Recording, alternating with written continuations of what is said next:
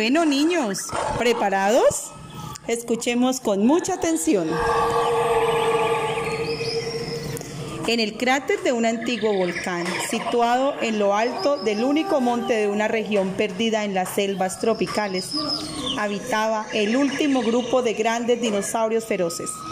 Durante miles y miles de años sobrevivieron a los cambios de la Tierra y ahora, liderados por el gran Ferocitaurios, planeaban salir de su escondite para volver a dominarla. Ferocitaurios era un terrible tiranosaurio res que había decidido que llevaban demasiado tiempo escondidos.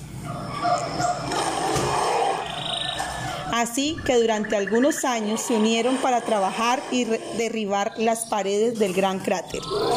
Y cuando lo consiguieron, todos prepararon cuidadosamente sus garras y sus dientes para volver a atemorizar al mundo al abandonar su escondite de miles de años, todo lo resultaba nuevo, muy distinto a lo que se habían acostumbrado en el cráter, pero siguieron con paso firme durante días.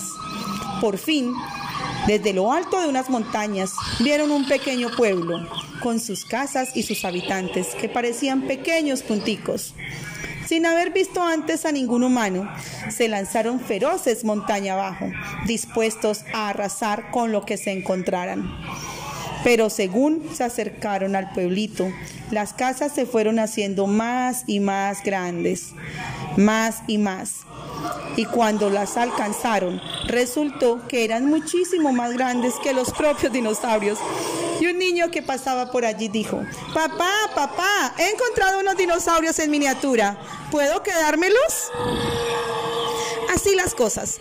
El temible Feronisaurios y sus amigos terminaron siendo las mascotas de los niños del pueblo y al comprobar que millones de años de evolución en el cráter habían convertido a su especie en dinosaurios enanos, aprendieron que nada dura para siempre y que siempre hay que estar dispuestos a adaptarse.